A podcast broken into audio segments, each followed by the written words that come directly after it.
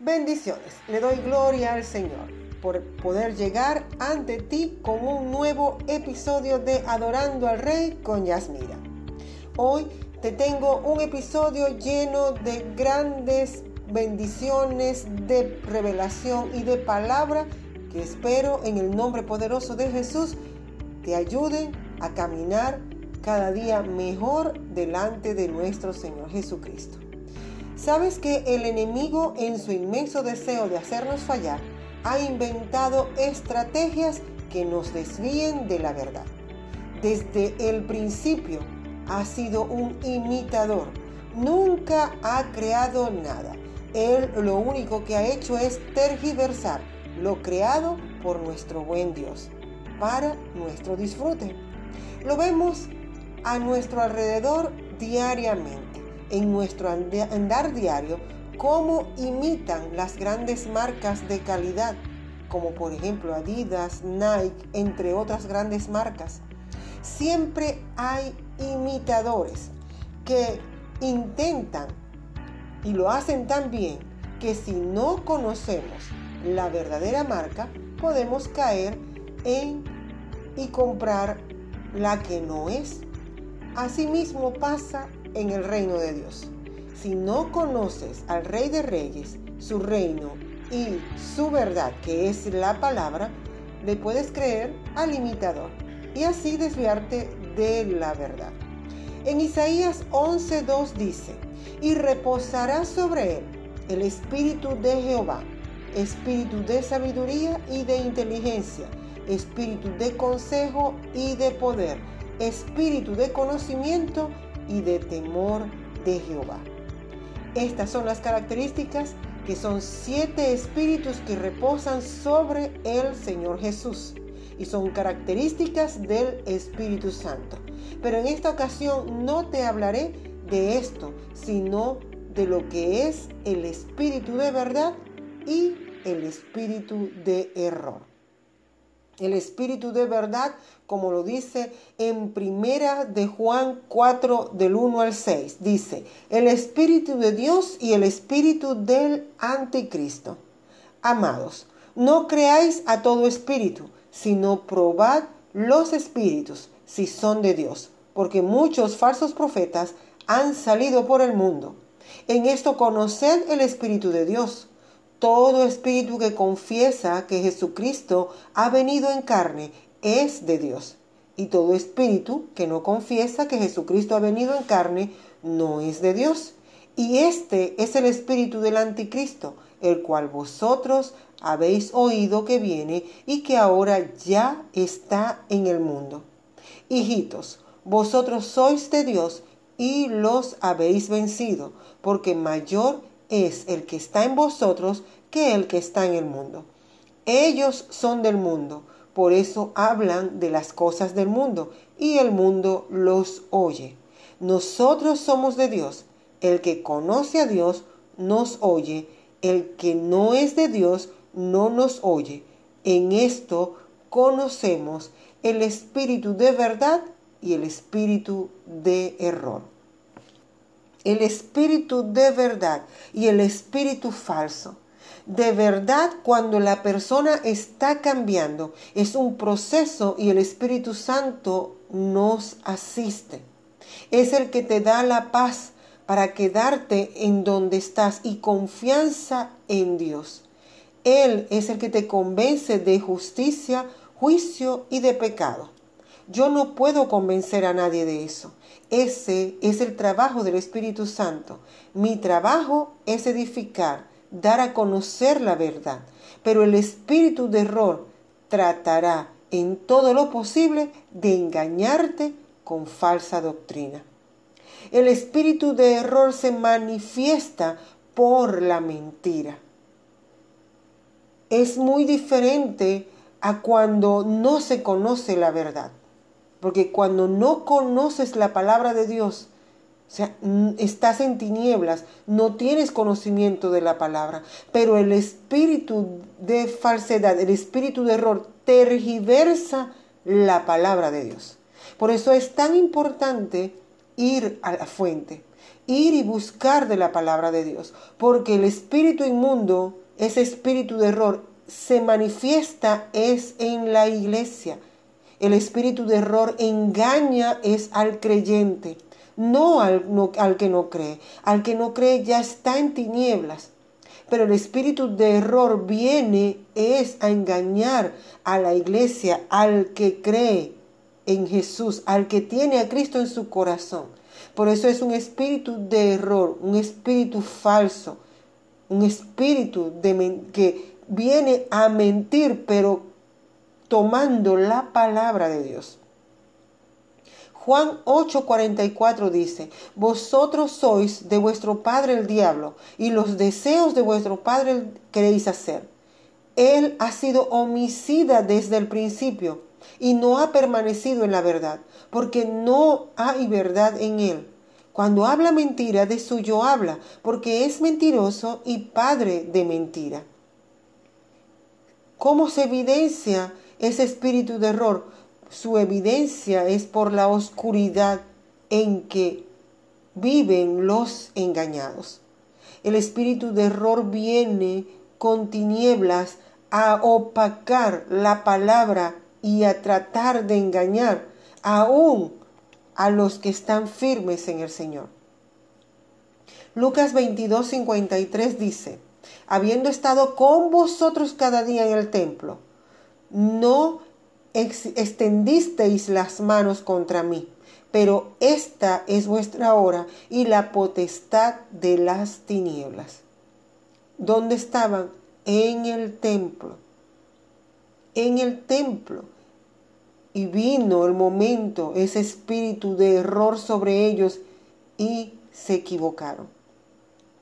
Colosenses 1.13 dice, Él nos ha librado del poder de las tinieblas y nos ha trasladado al reino de su amado Hijo. Se muestra por el hecho de que los individuos no cambian en cuanto a Dios y su reino, más bien siguen en confusión. Por eso sabemos cuando hay un espíritu de error, la persona no cambia y no percibe el poder transformador de las palabras que está escrita en la Biblia. La palabra que sale de la boca de nuestro Señor no lo percibe porque hay tinieblas y están entenebrecidos. Hay un espíritu de error que no los deja crecer. Juan 3, 19, 21 dice, y esta es la condenación. La luz vino al mundo, pero los hombres amaron más las tinieblas que la luz, porque sus obras eran malas pues todo aquel que hace lo malo detesta la luz y no viene a la luz, para que sus obras no sean puestas al descubierto. Pero el que practica la verdad viene a la luz, para que se ponga de manifiesto que sus obras son hechas en Dios. El espíritu de error apaga la luz de la revelación, por eso no puede tener revelación y puede vivir en la revelación de la palabra porque la luz de la revelación ha sido apagada, empieza a menguar y la identidad de hijo de Dios también empieza a tergiversarse. Ya no se siente como hijo de Dios, se siente más bien como un uno que no ha sido adoptado en la familia de Dios. El espíritu de error activa una potestad para que el hombre no haga la encomienda de Dios en la tierra. Entonces, lo que está es distraído, perdiendo el tiempo o caminando en círculo como los israelitas en, en el desierto cuando salieron de Egipto. Primera de Juan 4.1 dice, el Espíritu de Dios y el Espíritu del Anticristo. Amados, no creáis a todo espíritu, sino probad los espíritus si son de Dios, porque muchos falsos profetas han salido por el mundo. Si el Señor ha hablado tanto en el Antiguo Testamento como en el Nuevo Testamento sobre este espíritu de error, y que también ataca a los profetas, es porque es importante, porque debemos de estar alerta y la única manera de lograrlo es estando en la presencia de nuestro Señor, buscando que sea su luz la que ilumine los ojos de nuestro entendimiento. Juan 14:6 dice, Jesús le dijo, yo soy el camino, la verdad y la vida. Nadie viene al Padre sino por mí. La única manera en que podamos encontrar y estar libres de un espíritu de error es estando con Jesucristo, que es el camino, es la verdad y es la vida, el único que nos puede llevar al Padre. Entonces debemos de estar pendientes de no caer en un espíritu de error o dejarnos atar por un espíritu de error y tener cuidado con las personas que escuchamos. Tenemos que hacer una comparación. ¿Qué dice la palabra con respecto a lo que ella está hablando? Y te invito a que lo examines. Examina lo que estás escuchando de mi parte. Ezequiel 14 del 1 al 14 dice, juicio contra los idólatras que consultan al profeta. Dice, vinieron a mí algunos de los ancianos de Israel y se sentaron delante de mí. Y vino a mí palabra de Jehová diciendo, Hijo de hombre, estos hombres han puesto sus ídolos en su corazón y han establecido el tropiezo de su maldad delante de su rostro. ¿Acaso he de ser yo en modo alguno consultado por ellos? Háblales por tanto y diles, así ha dicho Jehová el Señor. Cualquier hombre de la casa de Israel que haya puesto sus ídolos en su corazón y que haya establecido el tropiezo de su maldad delante de su rostro y acuda al profeta, yo Jehová responderé al que acuda conforme a la multitud de sus ídolos, para tomar a la casa de Israel por el corazón, ya que se han apartado de mí todos ellos a causa de sus ídolos.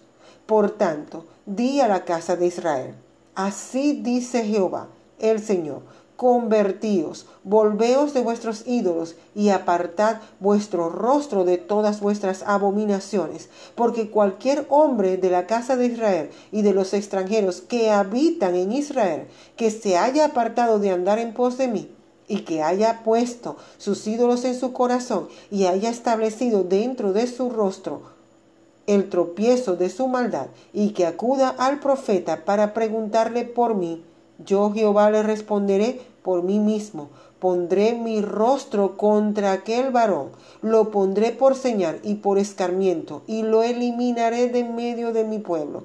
Y sabréis que yo soy Jehová. Y cuando el profeta sea engañado y hable alguna palabra, yo Jehová engañé a tal profeta.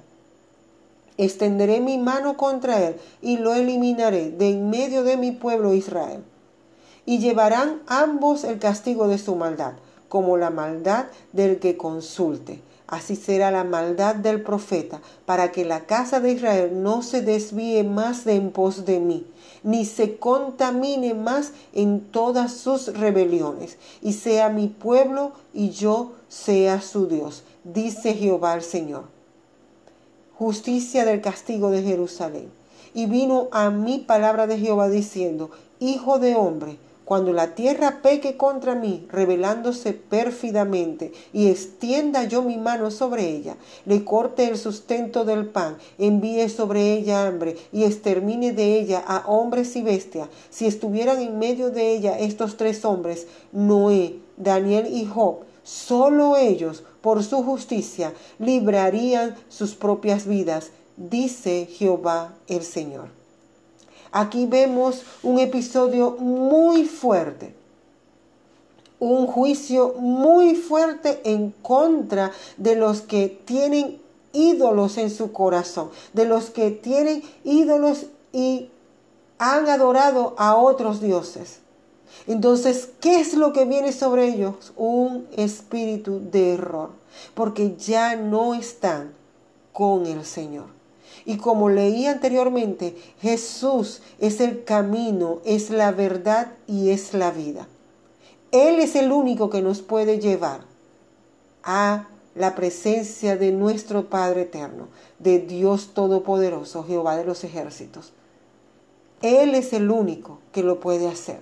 Si no vamos al Padre Eterno en el nombre de Jesucristo y que sea Él el único reinando en nuestro corazón, nos puede pasar lo que le ocurrió en este episodio de la Biblia que me narra en Ezequiel 14. Puede ocurrir un juicio contra los idólatras que se quieren venir a tirar y, o se quieren aparentar de que están con los profetas, de que están con, con el hombre, con el, la mujer de Dios, y no lo que son son idólatras. Entonces hay que tener cuidado en el nombre de quién vamos a ir, porque es Él, Jesucristo, el único, el que es, el que nos puede llevar. Él es el camino, la verdad y la vida. Y es en el nombre de Él que vamos a ir al Padre. Y tenemos que tener cuidado para no caer con un espíritu de error y venga el engaño a nuestro corazón. Segunda de Timoteo 4 del 1 al 6 dice, Te suplico encarecidamente delante de Dios y del Señor Jesucristo, que juzgará a los vivos y a los muertos en su manifestación y en su reino. Aquí en el episodio, en el relato anterior dice que si estuvieran en medio de ellas estos tres hombres, Noé, Daniel y Job, solo ellos por su justicia librarían sus propias vidas, dice Jehová el Señor. Pero aquí en Timoteo dice que el Señor Jesucristo es el que juzgará a los vivos y a los muertos en su manifestación y en su reino. Entonces es Él. Vemos cómo la palabra es perfecta, tanto en el antiguo como en el nuevo pacto. Y Jesucristo es el que nos muestra y nos revela y nos da la revelación e ilumina los ojos de nuestro entendimiento. Y continúa la palabra y dice que prediques la palabra y que instes a tiempo y fuera de tiempo. Redarguye, reprende, exhorta con toda paciencia y doctrina, pues vendrá tiempo cuando no soportarán la sana doctrina, sino que teniendo comenzón de oír, se amontonarán maestros conforme a sus propias pasiones y apartarán de la verdad el oído y se volverán a las fábulas. Pero tú sé sobrio en todo, soporta las aflicciones, haz obra de evangelista, cumple tu ministerio. El Señor aquí nos está a nosotros alertándonos de que tenemos que escudriñar la escritura, ministrar, evangelizar, predicar, porque va a llegar el momento en que muchos se van a apartar, porque van a tener comezón de oír otras cosas, fábulas, cosas que no están en la palabra. Sorprendentemente, todo, todo lo que es concerniente a esta vida, al reino de los cielos, a todo está en la palabra de Dios. Es allí donde vas a encontrar la respuesta a todas tus inquietudes. Dice también y continúa, yo ya estoy próximo a ser sacrificado. El tiempo de mi, de mi partida está cercano. Esto lo está diciendo Pablo a Timoteo porque ya él era ya mayor y estaba en prisión. Ahora, él habla aquí sobre ser sobrio en todo. La persona sobria es aquella que hace las cosas con moderación, cordura, en pleno juicio, tanto en sus palabras, vestuario, comida. Sobrio también significa templado, vigilante, sensato, persona que se controla y es moderada en su forma de actuar. Sobrio es lo opuesto a intoxicado. Es estar libre de la influencia de productos embriagantes. El sobrio, número uno, vive una vida despierta. Número dos, el sobrio vive con entendimiento. Y número tres, el sobrio no se enreda en este mundo. Ahora, ¿qué es lo contrario a ser sobrio? Es estar embriagado, dejarse dominar por algo. Y no solamente las bebidas alcohólicas te pueden embriagar, te puede embriagar el éxito en tu trabajo, porque te hace perder la perspectiva o te hace mirar otras cosas. Diluye tu, tu espíritu porque dice la palabra, no te embriaguéis con vino, en lo cual hay disolución. Entonces, todo aquello que trae disolución a tu temperamento, a tu este, forma de actuar, a tu sensatez, a tu equilibrio, eso es un producto embriagante que te puede hacer caer en cualquier cosa. El éxito es embriagante. Si te enamoras de, una persona, te puedes embriagar y te puedes perder la perspectiva. El amor en Cristo Jesús es completamente diferente. Entonces tienes que tener cuidado, porque una persona sobria vive despierta, con entendimiento y no se enreda en este mundo. Vive para la gloria del Señor. Claro está, no está mal enamorarse. Malo está es si te embriagas y te disoluciona y te hace perder la perspectiva o te hace perder tu foco, te hace perder tu meta, tu propósito. En primera de Timoteo 1, 13 y 14 dice, habiendo yo sido antes blasfemo, perseguidor e injuriador, pero fui recibido a misericordia porque lo hice por ignorancia e incredulidad. Y la gracia de nuestro Señor fue más abundante con la fe y el amor que es en Cristo Jesús. Una vez que llegamos a los pies de Cristo, dice su palabra, una criatura nueva somos. Las cosas viejas pasaron y aquí todas son hechas nuevas pero tenemos que vivir la transformación. Esto es un proceso que lleva tiempo y nos lleva toda la vida, porque el patrón que estamos siguiendo es Cristo Jesús, el modelo perfecto. Juan 16 del 3 al 15 dice, pero cuando venga el Espíritu de verdad, Él os guiará a toda la verdad, porque no hablará por su propia cuenta, sino que hablará todo lo que oiga y os hará saber todas las cosas que habrán de venir. Él me glorificará porque tomará de lo mío y os lo hará saber. Todo lo que tiene el Padre es mío, por eso dije que tomará de lo mío y os lo hará saber. Esta es una de las escrituras más hermosas porque dice cuando venga el Espíritu de verdad. El Espíritu de verdad te mostrará a ti la verdad, te guiará. Y no habrá cosa que te sorprenda porque ya la sabrás si estás siendo guiado por el Espíritu de verdad. La verdad te hace libre y te lleva a nuevos niveles en la gloria de nuestro Señor Jesucristo. ¿Por qué digo nuevos niveles? Porque dice, Él me glorificará porque tomará de lo mío y os lo hará saber. Todo lo que tiene el Padre es mío. Por eso dije que tomará de lo mío y te lo dará. Entonces cada vez que Él venga y te guíe a toda verdad, tú vas a ir a un nuevo nivel de gloria. Porque Él glorificará a nuestro Señor Jesucristo en tu vida. Y eres tú ese canal para que todos los demás vean la gloria del Señor. Porque Él te guiará a toda verdad. Mateo 24, 10, 11 dice, muchos tropezarán entonces y se entregarán unos a otros y unos a otros se odiarán.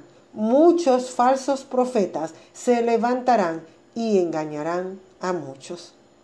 Si tú estás siendo guiado por el Espíritu de verdad, esto no te va a acontecer. Se podrán levantar muchos falsos profetas, pero tú no vas a caer en esas mentiras porque no puede cohabitar el espíritu de verdad y el espíritu de error. O está el espíritu de verdad en tu vida o está el espíritu de error. Pero los dos no pueden existir y no pueden estar juntos en ti.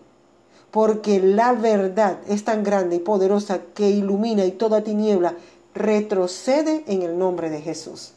Cuando tus ojos han sido iluminados y tu entendimiento recibe la revelación de la palabra de Dios por medio del Espíritu de verdad, el error sale inmediatamente corriendo de tu vida. Ahora vamos a ver lo de los falsos profetas, los falsos maestros. Segunda de Pedro 2.1 dice, hubo también falsos profetas entre el pueblo como habrá entre vosotros falsos maestros que introducirán encubiertamente herejías destructoras y hasta negarán al Señor que los rescató, atrayendo sobre sí mismos destrucción repentina. Te lo vuelvo a repetir como comenzamos, que la única manera de que conozcamos la verdad es la mentira y reconozcamos lo que es un error, lo que es una mentira, lo que es falso, es conociendo la verdad. El espíritu de error, el mismo enemigo, él va a tratar encubiertamente, sutilmente, introducir doctrinas destructivas, doctrinas que no van a alabar y adorar al Señor Jesús como centro, como rey de reyes, sino que van a ir tergiversando lo que dice la palabra. Pero cuando el Espíritu de verdad está en ti, tú puedes echar fuera eso y no aceptarlo porque sabes y conoces la verdad. Y como lo dije, salen de dentro de la iglesia. Salen de adentro porque el espíritu de error trata de engañar es a los creyentes. Primera de Juan 2, 19 al 21 lo dice, salieron de nosotros, pero no eran de nosotros, porque si hubieran sido de nosotros, habrían permanecido con nosotros, pero salieron para que se manifestara que no todos son de nosotros. Vosotros tenéis la unción del santo y conocéis todas las cosas. Os he escrito no porque seáis ignorantes de la verdad, sino porque la conocéis y porque ninguna mentira procede de la verdad. Ahora, ¿por qué viene ese espíritu de error? ¿Por qué tenemos nosotros que estar alerta, pendiente? ¿Y en dónde se manifiesta? Se manifiesta entre nosotros, los creyentes, allí en primera de Juan 2, 19 21 y en la segunda de Pedro 2, 1, falsos profetas que salieron de allí mismo de adentro de la iglesia. Y en primera de Reyes 22, del 20 al 22, y si quieres puedes leer el capítulo completo, allí explica por qué viene el espíritu de error. El espíritu de error viene cuando hay idolatría en el corazón y dice en Primera de Reyes 22, del 20 al 22. Entonces Dios preguntó, ¿quién iría a convencer a Acá para que atacara a Ramot de Galad y fuera vencido ahí? Unos decían una cosa y otros otra. Pero un espíritu vino delante de Dios y dijo que él iría a convencer a Acá. Dios le preguntó cómo iba a hacerlo. Y el Espíritu dijo que haría que los profetas dijeran mentiras. Dios les dijo que fuera y que lograrían convencer a Acab. En el episodio, ¿verdad? En todo este capítulo de Primera de Reyes 22, Acab iba a ir a, combatir, iba a ir a atacar a Ramot de Galad. Y los profetas, él buscó primero sus profetas y no buscó al profeta de Dios, al ungido de Dios. y por eso vino un espíritu de error sobre ellos. Y cuando el profeta le dijo lo que tenía que hacer, él estaba tanto con el espíritu de error que no creyó la verdad del profeta. Y por eso el profeta habló y dijo, y ellos perdieron, y acá perdió la batalla. Aquí vemos cómo viene el espíritu de error a la iglesia, a los creyentes, a nuestros consiervos, a nuestros servidores, a los ujieres, a todo ministro o hermano de la iglesia. Al primero que tienes que preguntarles es a Jesucristo, al Espíritu Santo de Dios, que te guíe a toda la verdad, para que el espíritu inmundo, ese espíritu de error, no se aproveche y venga a traer información que no procede de Dios. Espero que este episodio sea de gran bendición a tu vida. Ya sabes, hay un espíritu de verdad y hay un espíritu de error. Busca el espíritu de verdad, porque cuando Él venga traerá grandes bendiciones a tu vida. No tengas miedo de adorar a Dios demasiado. El peligro está en adorarlo muy poco. Finalmente recuerda que hoy tienes un día lleno de vida donde puedes decidir dar la gloria y la honra al único y sabio Dios. Si esta palabra ha edificado tu vida, por favor compártela y sé un faro que ilumine otras vidas para que vengan a los pies de nuestro Señor Jesucristo.